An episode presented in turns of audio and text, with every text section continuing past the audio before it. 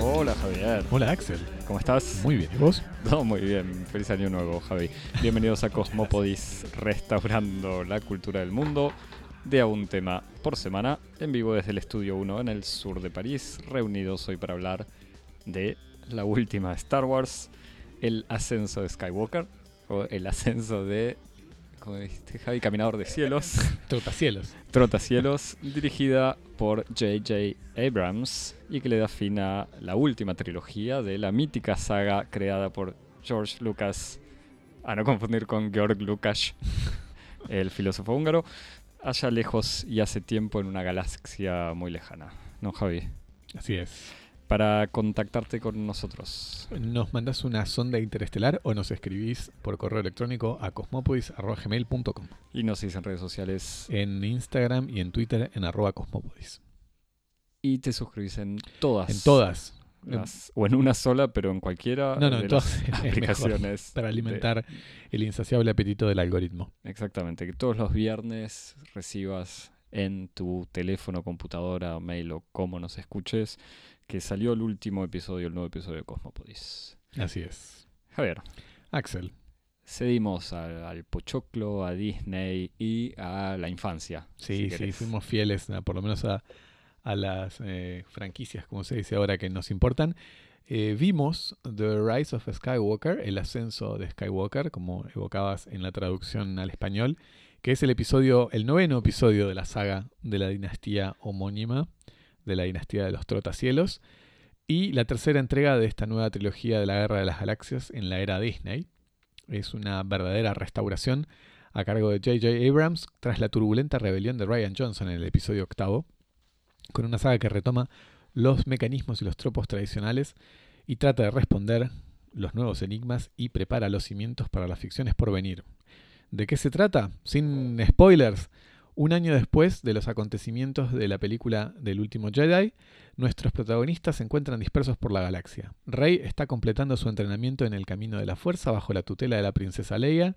Finn y Poe recorren la galaxia buscando los distintos MacGuffins que le imponen el guion. Y Kylo Ren hace de su flamante alianza con el zombie de Palpatine su nueva herramienta para intentar resolver el único y verdadero núcleo dramático de todas las ficciones de Hollywood, el complejo de Edipo.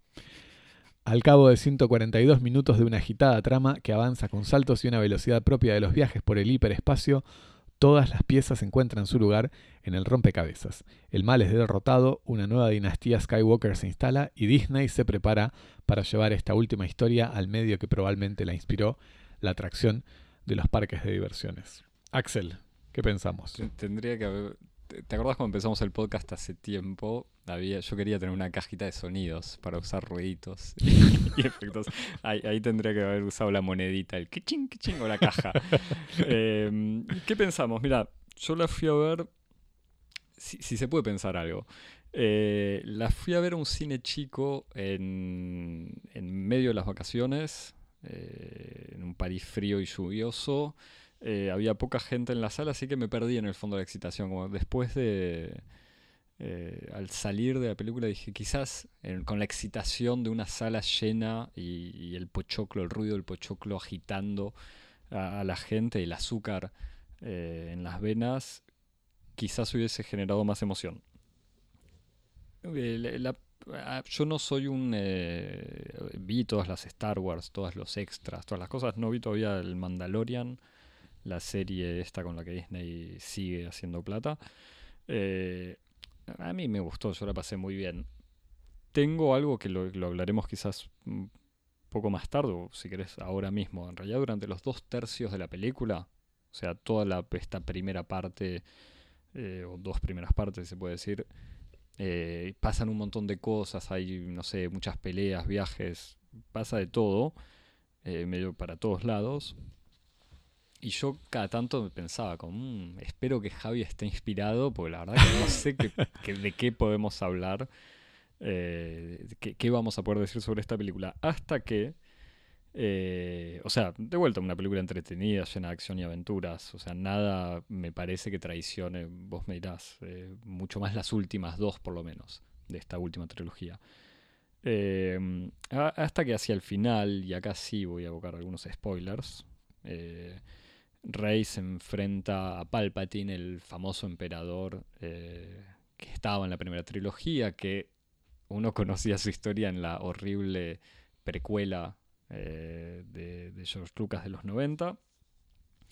y Rey cae, ya no me acuerdo cómo qué pasa, pero el emperador la golpea con la fuerza, Rey cae al piso, queda espaldas contra el piso mirando hacia arriba ah. y hay una toma, eh, hay un plano sobre la cara de Rey desde arriba que en el momento además si le brillan los ojos a Rey, tiene unos ojos así marrón verdes que me hicieron pensar en los ojos de Jack, personaje de Lost.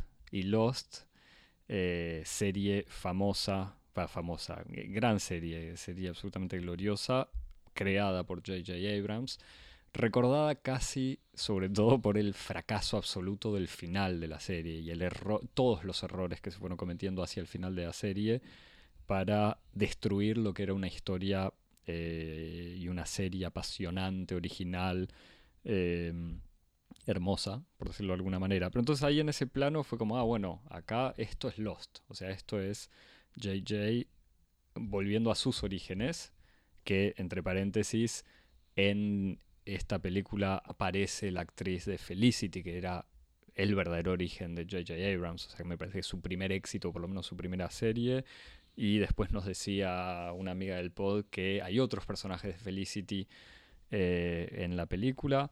Estaba también eh, Dominic eh, Monaghan, McMonaghan, no sé qué, es un personaje del Señor de los Anillos, pero sobre todo Charlie. Not Penny's Boat. Not Penny's Boat. Eh, gran personaje, gran músico en, Lost. y a partir de ahí, sobre todo pues una escena, de vuelta sigo con los spoilers, donde por un lado está Rey vestida de blanco como siempre, pero en un blanco más, más limpio que en, que en otros momentos de la película me parece y Kylo Ren, spoiler, barra Ben, porque es Kylo Ren reconvertido a, ser bueno, eh, vestido de negro como siempre, cada uno peleando por su lado, cada uno haciendo algo pero afectando a los dos y después en, algo que yo no sé si es sacrilegio respecto a los originales, pero conectándose mentalmente y sobre todo físicamente en una especie de tercera dimensión o cuarta dimensión eh, medio rara. Eh, y ahí en toda esa oposición ultra binaria volví a Lost. O sea, me acordé de todos esos eh, esas obsesiones que había en Lost de de vuelta el blanco y el negro, hombre, mujer, cielo, tierra, eh, no sé, agua, tierra. Lost estaba marcada por un montón de situaciones donde había siempre pares. Em, y entonces ahí fue como, ah, bueno, acá JJ no está terminando Star Wars. Está haciendo lo que todos le reclamamos desde hace años. Está haciendo un buen final de Lost. Y eh, me gustó cómo se conecta, de todos modos, toda esta historia del bien y el mal, la fuerza, los Jedi, los Sith, de Star Wars, cómo pueden conectarse con Lost. Eh, y entonces ahí como que me, me, gustó porque, y esto no sé si, si, vos estás de acuerdo, pero a mí me pareció que el final de la película está muy bien. Los dos primeros tercios salen para todos lados, pero a mí me gustó el final. ¿A qué te refieres con el final de la película? El final en todo sentido, la escena, las escenas finales, pero sobre todo esta guerra final contra el emperador y eh, la resolución que se le da a la historia, hmm. a toda la trilogía y a la historia. Javi, vos si querés. Sí, no, estoy, pensando con lo que decís de J.J. Abrams. Me parece que es una película que habla de J.J. Abrams y es mucho más un testimonio de los modos contemporáneos de producción de grandes películas que de la saga Star Wars. Eh, me parece que es, en cierto sentido como la ascensión, para usar la palabra del título, o la apoteosis de Abrams como esta especie de de Gun for Hire, como de, figura de mercenario que, se ocupa como de remixar, reorganizar, reagenciar eh, obras o, legados del pasado según las necesidades y los deseos de los públicos del presente. Y en ese sentido me parece que Abrams es excelente y la película es excelente.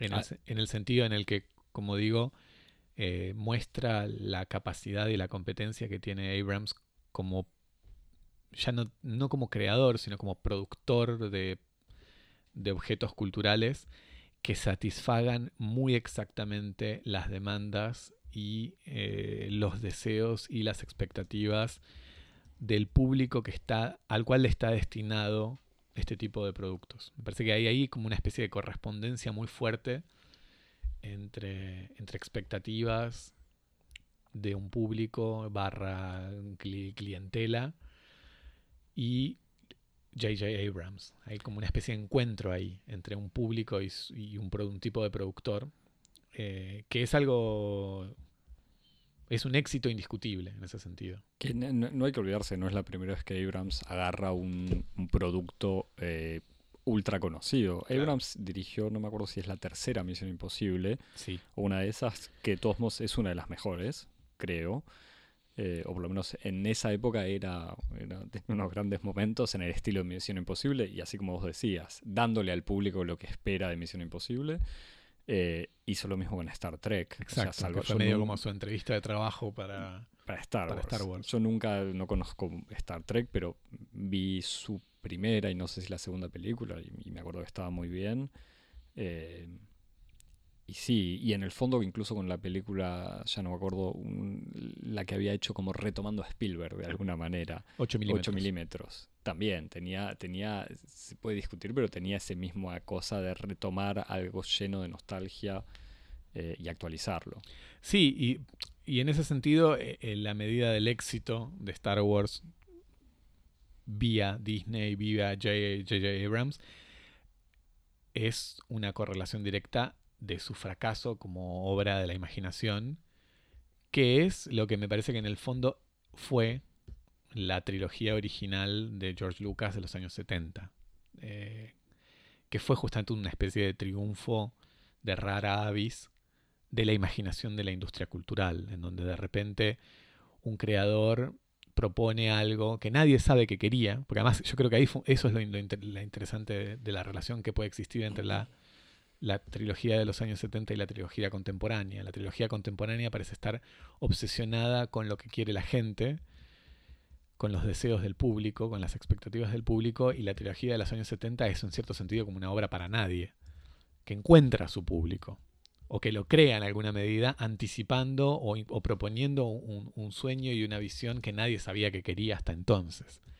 Y entonces hay esa especie de invitación a lo desconocido, que produce un inmenso placer y un inmenso sentido de la aventura. Star Wars, la, original, la de los años 70, era una aventura, porque era sobre aventuras, pero también porque estaba invitando a un público a reconocer, a recorrer, a descubrir un género nuevo, que el descubrimiento del género era una aventura en sí mismo.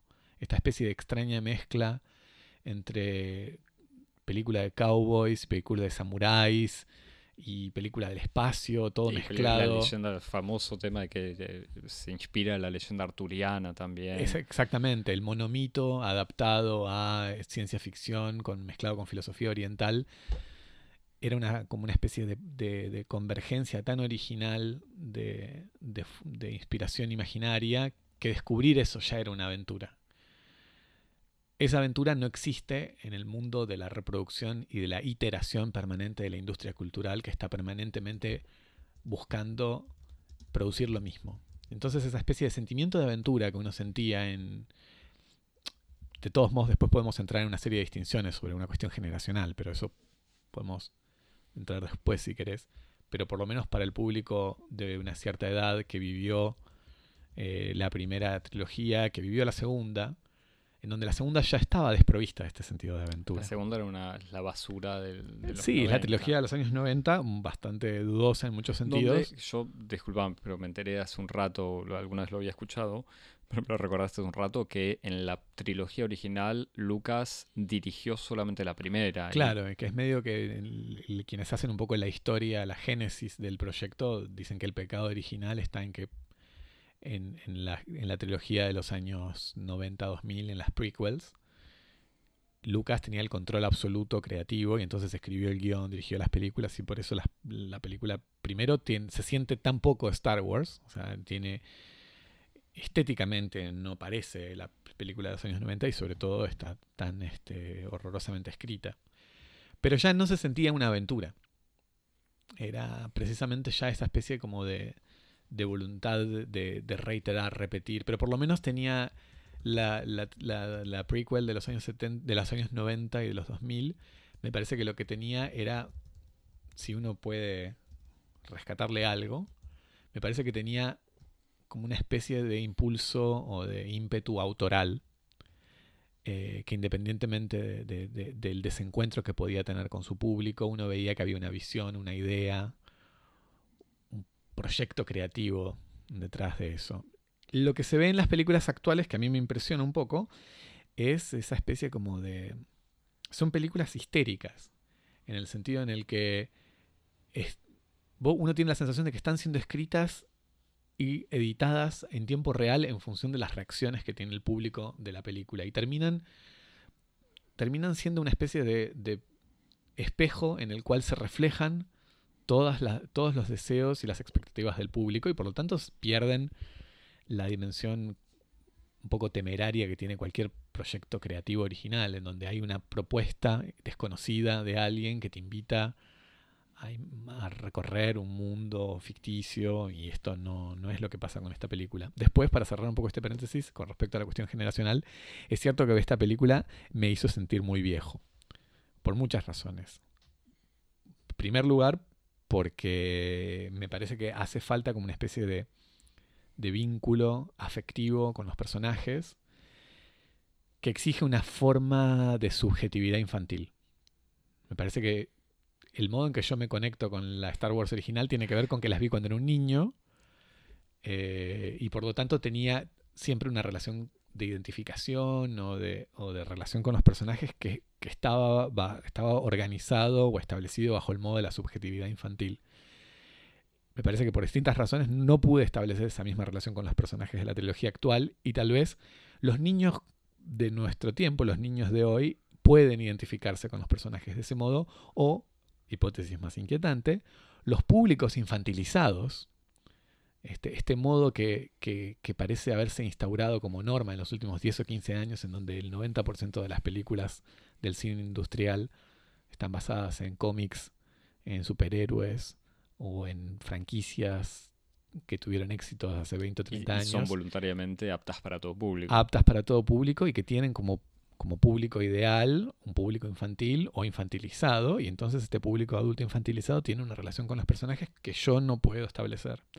Y entonces ahí hay como una especie de, distanciamiento muy fuerte que a mí me impide tener con estas películas una relación que tengo con las originales. Ahora hace un poco para, justamente un poco impregnarme de, la Guerra de las Galaxias para charlar con vos, volví a ver mi película favorita, El regreso, El Imperio contraataca, y me di cuenta que todavía sigo teniendo una relación, muchísima cercanía con esa película, que tiene que ver otra vez con el modo en que... ¿Puedo contar algo íntimo? La estábamos viendo antes de empezar a grabar.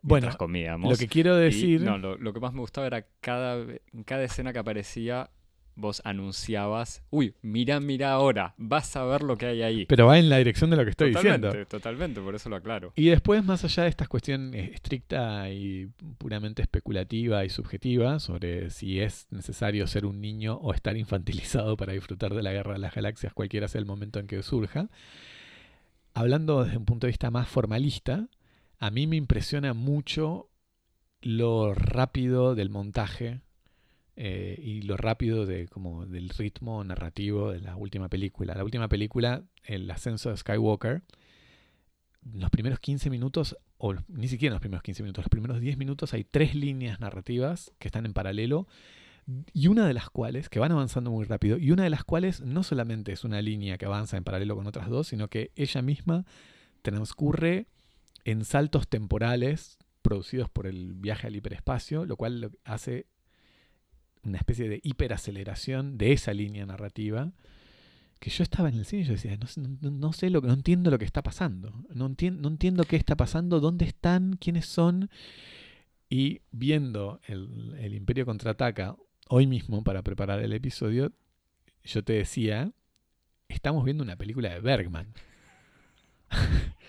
Por los tiempos de los, de los diálogos, los tiempos que uno tiene para reaccionar a lo que se dice en cada momento, para tener una especie como de viaje eh, emotivo, de patos, de, de identificación con las escenas. Todo eso no existe en el, The Rise of Skywalker con J.J. Abrams y esta especie de narrativa ultra esteroidizada para públicos que tienen un déficit de un desorden déficit de atención en donde ni siquiera los momentos que se supone que son momentos y esto estoy repitiendo algo que dijo todo el mundo pero los momentos que se supone que son los momentos de más alto contenido emocional eh, uno tiene un tiempo para adaptarse a ellos y verdaderamente eh, tener un- alguna forma de experiencia afectiva en la proyección, ¿no?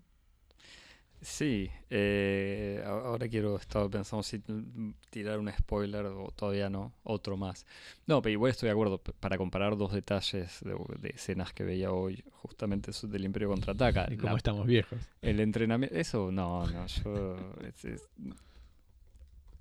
viendo, no importa, eh, viendo el- la parte del entrenamiento de Luke Skywalker con, con Yoda y comparándolo con el equivalente, entre comillas, que sería, bueno, fue en la película pasada, si no me equivoco, el entrenamiento de Rey con Luke, pero Sí. también Rey con Leia en esta película, que también son esos momentos en, en Imperio Contraataca lento, o sea, no lento, sino que la película se toma el tiempo de mostrar a alguien entrenando. Pero bueno, eso casi no importa. Eh, lo que te quería preguntar, porque vos decías estos momentos, yo no leí ninguna crítica, eh, te aviso, pero decías que la, estos momentos íntimos, no, no pasa nada, pensaba en el final, y otro spoiler, el momento entre Rey y Ben, o sea, Kylo Ren vuelto bueno, eh, y el beso, pues se besan. ¿Qué, te- qué te pareció, Javier? ¿Cómo- ¿Cuál fue la reacción en, en tu sala? Porque en mi sala nada, fue... Sí, en mi sala la gente estaba un poco incómoda, hubo una especie como de silencio con algunas pequeñas risas o incluso gente que algunos comentarios así como de, de hastío. Yo creo que todo el mundo estaba bastante sorprendido por la resolución de esa relación bajo el modo del- de lo romántico, del vínculo romántico. Cuando todos sabíamos, cuando todos sentíamos desde un comienzo que era un vínculo como de simetría o de especularidad fraternal, ¿no? Como el bien y el mal, los dos gemelos, el gemelo maldito y el gemelo bueno. Este, y que haya tenido esa especie de resolución romántica con un beso fue algo bastante sí, no sorprendente en el sentido de, de- de inesperado, sino de in- insa- insatisfactorio, no sé. Sí, a mí me hacía pensar, pero la verdad que no sé porque lo vi hace tiempo, pero ahí pues yo ya estaba viendo en, en- en la clave Lost, Sí. pero me, había, me hizo pensar también en la relación entre Jack y Kate en Lost, pero bueno, no sé. La verdad que no, no- literalmente no sé porque no me acuerdo cómo era la situación del beso, pero había algo así, me parece, donde eh, era una relación rara, muy fraternal, Sí. aunque bueno, era como mucho más sexual también eh, en Lost. Me parece una isla desierta, gente... No, Más bueno, pero además, sexualizada, sobre digamos, que- todo que estaba el- buena parte de, la trama romántica de Lost est- funcionaba sobre un triángulo amoroso, que estaba explícitamente organizado como un triángulo, un triángulo amoroso, que era entre Jack, Sawyer y Kate, y en donde los, herm- lo- si querés la figura de gemelos eran Sawyer y Jack, como el, el bueno, el malo, el rubio, el morocho, el médico, el delincuente, este, como que la mujer ahí era una especie de figura así flotante que cambiaba de campo gravitacional, porque Kate tenía como esa, esa especie de carácter moral bif- bifronte, en donde era la que podía hacer el mal, pero con, Pero era la criminal con, un, buena. con un corazón bueno, exactamente. Me parece que eso está un poco...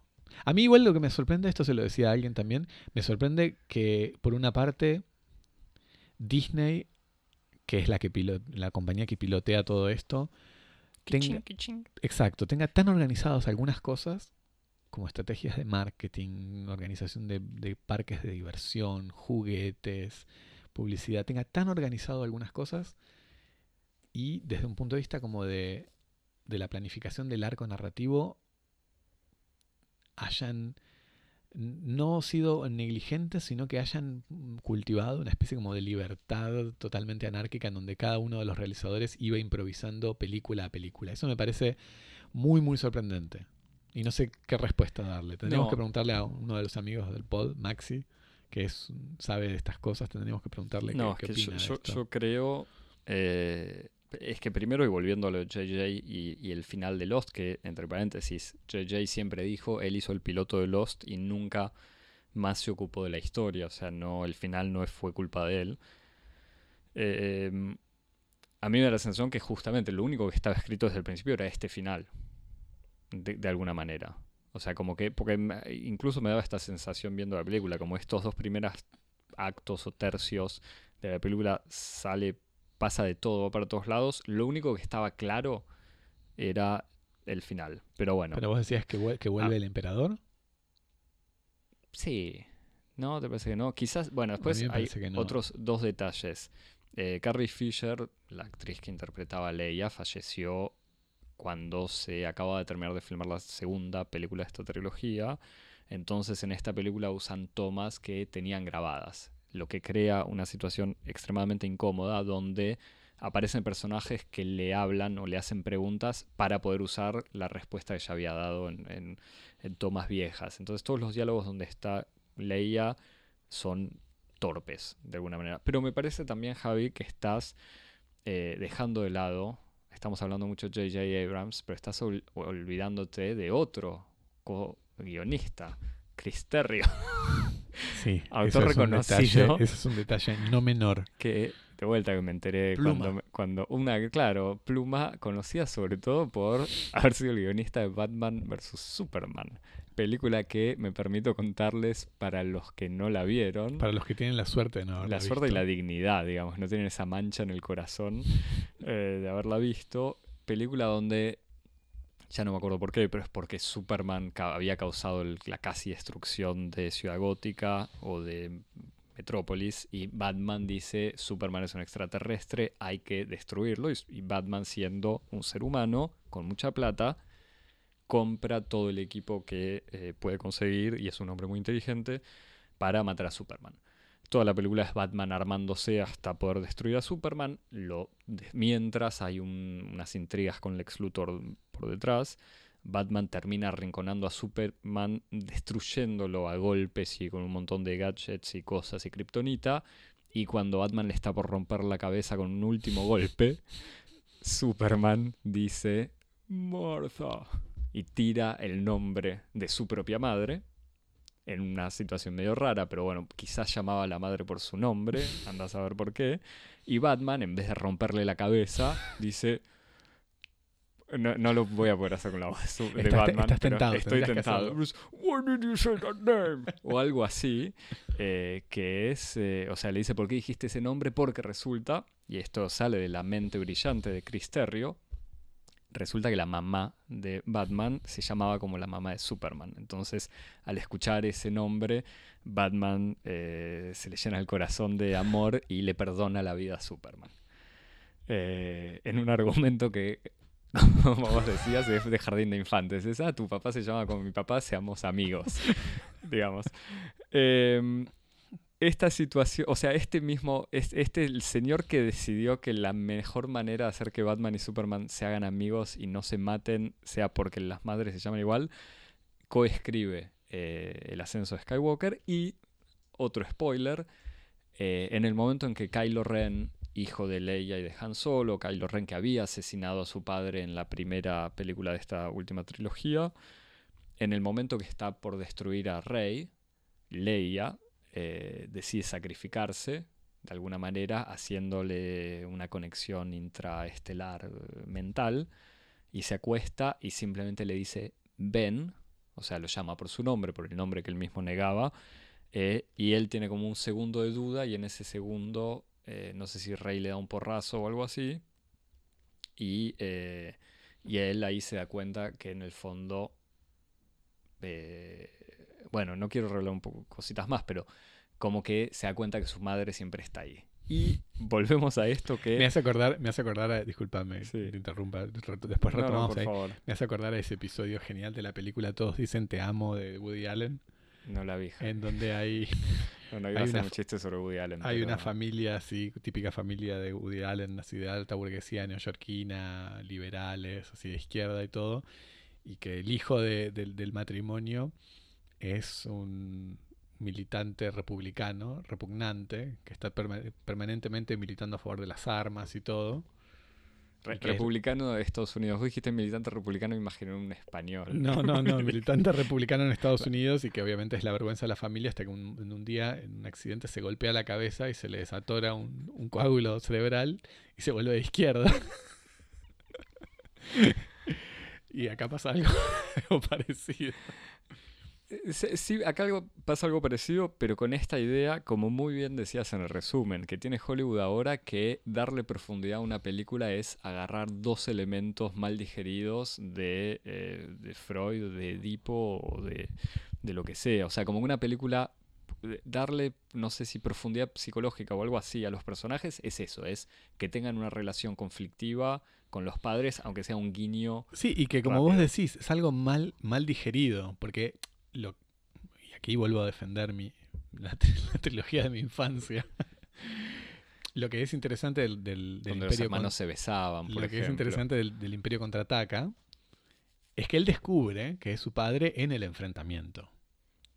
O sea, él, él no está, él no, eh, él no está empujado. Y en ese sentido es como perfectamente Más inconsciente. edipiano, claro. porque todo lo que él hace lo hace pensando que está haciendo, honrando a su padre, porque él quiere convertirse en un Jedi para honrar a su padre y para vengar a su padre. Y entonces su camino es trágico porque yendo a, honrar a su padre y vengar a su padre, se da cuenta que tiene que matar a su padre y que el padre es el malo.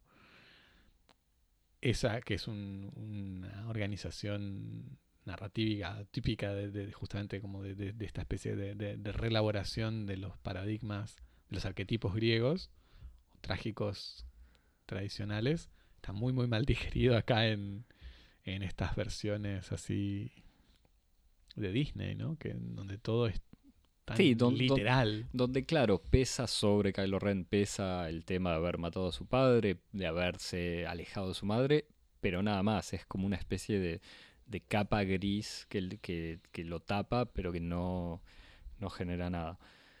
Eh, no, no sé, Javier, ¿querés... eh, eh, no, no sé cuánto más querés decir sobre esta película. A vos al final no te satisfizo. No, a mí una, dos cosas. Uno, le- hay algunos momentos en donde inconscientemente ahí está, ahí es donde uno tiene cosas que se ponen en juego cuando, cuando uno ve películas que tienen mucho que ver con su propia infancia. Hay ciertas escenas, ciertas de Jedi. Exactamente, cuando yo estaba en el espacio luchando por la República. Este, no, pero hay cosas que, que como que te activan. Y por eso me gusta pensar este cine de J.J. Abrams como un cine obsesionado por los efectos. Sí.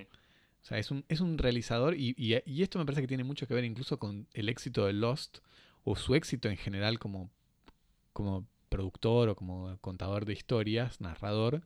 Él no está preocupado por contar historias, está preocupado por producir efectos. Eh, y en esa búsqueda de producir efectos, necesariamente, como, como todo el mundo dice, él no sabe resolver las historias, porque en el fondo no le importa resolver las historias, lo que le importa es producir, producir ciertos efectos, desencadenar situaciones que producen ciertas, ciertos efectos. Y hay momentos en donde uno ve cosas, por ejemplo, cuando a mí un momento que me gustó es cuando llega la esa especie de armada totalmente destartalada de aliados de la República que llegan en el último momento y es como esa especie de, mm, de típica episodio de la Guerra de las Galaxias de enfrentamiento entre un ejército regular, organizado, con buenos recursos, como es el imperio, y un ejército de perdedores y de... Y de, Y de rebeldes, y de no, rebeldes, y bueno, esos son momentos que, que- que te producen una cierta satisfacción porque reenvían un poco a esa especie de antagonismo sobre el cual se organiza toda la épica de la Guerra de las Galaxias tradicional. Épica típica de, de, de- la especie de celebrar la, la insurrección frente a un poder opresivo, etcétera, etcétera, etcétera. La razón por la cual en el fondo es una especie de, de- de épica antifascista en el fondo. Sí, bueno, Sí, sí, por lo menos estructuralmente No, después, seguro, justamente. seguro. Pero lo que, lo que yo veía en, en el modo en que se actualizaba es, es esa matriz, porque en el fondo es una actualización, es como permanentemente reiterar, reproducir, reorganizar una misma escena que, que- que- es la misma escena de siempre. Me parece que hay algo que singulariza al acto final de eh, ascenso de Skywalker y que a mí me produjo una cierta distancia, que es que es una película que está ebria de su propio poder. En el sentido en el que hay una especie de necesidad de amplificarlo todo. No, no bastan 4, 5, 10 naves, tienen que ser miles de naves, tienen que ser miles de destructores estelares. Hay como una especie de surenchère, de, de un, un aumento, de una especie de, de, apuesta en aumento, en donde todo está sobredimensionado. Y hay un efecto de sobredimensionamiento tal que produce una saturación en donde ya uno no tiene una, una, relación con las, con las proporciones. Da todo igual, un poco. Cuando uno ve miles y miles de destructores imperiales es como si no hubiera ninguno.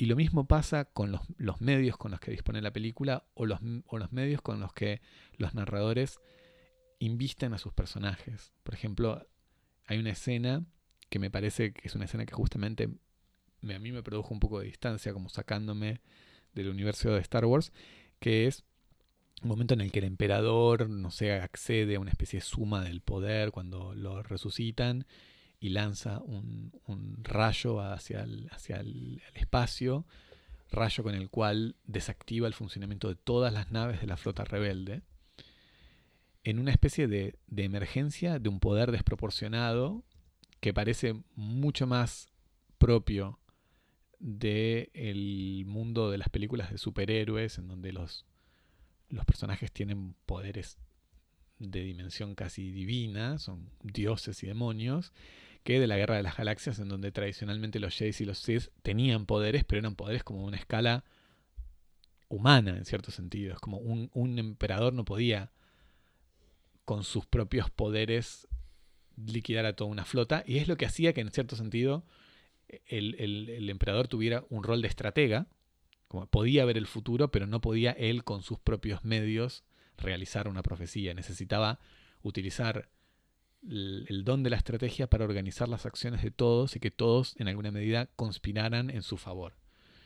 En esta última película lo que vemos es esa especie como de desborde del poder en donde medio que ya no importan las acciones. Es como, si querés, como el giro porno de, la Guerra de las Galaxias, donde ya no importa la historia, lo que importa es el efecto.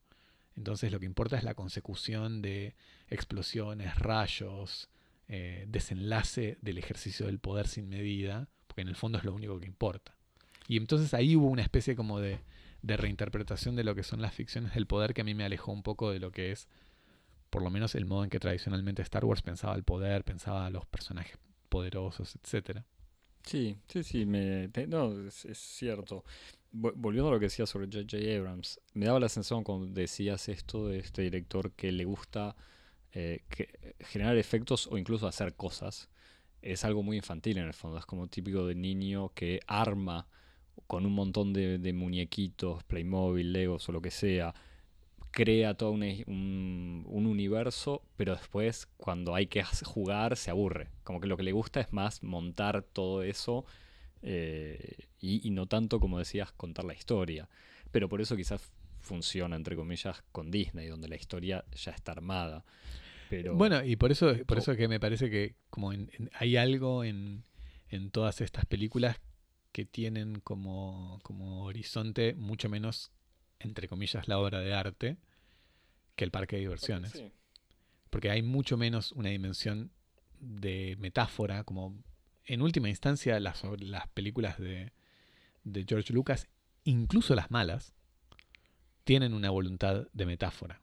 En el sentido en el que incluso las de las prequels, las precuelas de los años 90 y 2000, estaban intentando eh, hacer una interpretación de lo que era el, descenso de una democracia hacia una tiranía. En fin, hay una voluntad de metáfora que uno puede decir, sí, es, es pueril, es mala, pero hay una voluntad de utilizar el medio del cine como un medio para metaforizar o problematizar ciertas cuestiones. Me parece que estas películas están verdaderamente en el paradigma del parque de diversiones, en donde lo que buscan es producir efectos sobre la audiencia, producir emociones, tocar los botones para que las personas tengan miedo, risa, eh, palpitaciones, otra vez risa, otra vez palpitaciones, miedo y, todo esto con una, con una casi lógica exclusiva de estímulo-respuesta y no del desarrollo, del despliegue de eh, un relato con una dimensión poética. Sí, no, no, no sé si leíste la nota de Scorsese, todo No. el tema de Scorsese, bueno, donde lo que, lo que dice eh, hace eh, un, un poco más de un mes, me parece, un par de semanas, eh, se había armado un Scorsese, un, un, Scorsese, un escándalo, eh, porque Scorsese en una entrevista dijo que las películas de Marvel no eran cine, Claro. todos le saltaron a la garganta y después en un texto desarrolló un poco más y diciendo, en- con argumentos bastante eh, pertinentes y justos, por más que te guste Scorsese o no, o se le critique que trabaja con Netflix o no, pero diciendo que justamente eso, él dice, no, no, yo no digo que no sean cine, cine, pero mi, a mí el cine me generaba cosas, ahora son más como un parque de diversiones. Claro. Y, y está bastante bien. Después había otra nota eh, en el New Yorker, creo, alguien que recontextualizaba la crítica de Scorsese sobre el tema de las grandes productoras, e inclu- incluyendo a Netflix, como diciendo, bueno, Martin, fíjate vos también con quién trabajas. Pero bueno, eh, Javier, ¿querés, eh, Recomendar algo. ¿querés recomendar algo? El Mandalorian. El ma- eso te acabo iba- acabo de hacer acabo de hacer un alegato en contra de Disney y ahora este, llamo a todo el mundo a Disney Plus. o a, no sé- a no sé si piratearla, a piratearla Ah, está bien. para no para no hacerle el juego a Disney. No, sí, eh, vi la serie del Mandalorian. Me parece que reconecta con todas las mejores cosas de Star Wars. Está Voy a decir Yo solo no eso. Y que por lo menos, eh, obviamente todo el mundo sabe que, que lo, lo- lo más popular eh, y irresistible de la serie es Baby Yoda. Yo llamo a nuestros amigos cinéfilos a darle, que no hayan, que no hayan visto la serie, a darle una oportunidad, aunque más no sea, por disfrutar la voluptuosidad con la que Werner Herzog Es cierto, interpreta el rol de, de uno de los villanos de la serie y que es un momento absolutamente exquisito Yo vi solo el primer capítulo Con donde Herzog ya aparece Herzog y fue como, ah, interpretando bueno. ese rol con nin- pero sin ninguna distancia crítica, irónica ni cinismo. Es magnífico. Sí, sí. Eh, es un, ver- un verdadero momento de amor, de amor al cine de Herzog interpretando a este, a este personaje, esta especie como de oficial imperial en los bajos fondos de, de la galaxia. Así que recomiendo vivamente el Mandalorian que me, hizo- me volvió a hacer sentir un niño en el buen sentido de la palabra. Yo quería, ahora quedo muy serio. No, a mí ya hablando de Lost me dieron ganas de volver a ver Lost, pero no sé, termina quizás en la quinta temporada o algo así. Es una buena pregunta. A mí yo me pregunto qué, qué, qué- qué puede pasar si uno vuelve a ver Lost después de, nada, 15 años de televisión, eh, ah, televisión de series que han, que han pasado por tantas revoluciones estéticas. Yo no sé si Lost funciona. Habría que verlo. Sí, Podríamos hacer así como a pedido del público, si el público, tengamos 10 millones de seguidores en Instagram, podemos hacer... Ot- Otro consejo, igual que conecta todo, de alguna manera, también hablando como decías, esta, esta- la primera Star Wars como que- creando un género nuevo, dándole una vuelta, antes que Star Wars, una película que no se hizo, pero que se empezó a producir con la... eh, es un consejo que ya dimos muchas veces, eh, porque está buenísimo, es Jodorowsky's Dune. Bueno, O sea, el documental sobre el proyecto de eh, adaptar Dune, este clásico de la ciencia ficción, al cine por... eh, y cuya dirección de arte inspiró exactamente. todas las películas de ciencia ficción de los 70, incluida La Guerra de las Galaxias. Claro, en donde Alejandro Jodorowsky había reunido un equipo eh, increíble de diseñadores, eh, artistas y drogadictos y enfermos y de todo, En muchos casos. cuyos... No, todo junto, digo, todo al mismo todo- tiempo. Exacto. Eh, y muchos de los cuales terminaron trabajando o usando casi los mismos diseños para Star Wars, para Alien y para un Blade montón de Runner. cosas. Eh, Bueno, así que si siempre vale la pena. seguimos- Dale. Si seguimos hablando de cosas que no son el tema del episodio, este, este año, en 2020, se estrena Dune, Ah, ¿en la versión de quién? de Denis Villeneuve. Ah, vamos Así Denis, que bueno, de vuelta conectando todo. si hay alguien que puede meter las manos en eso, por lo menos me parece Eh, nosotros. Villeneuve el que hizo Blade Runner 2049, em, y Arrival. Arrival, claro. Blade Runner, Harrison Ford, Han Solo y la bucle bucle, como se diría.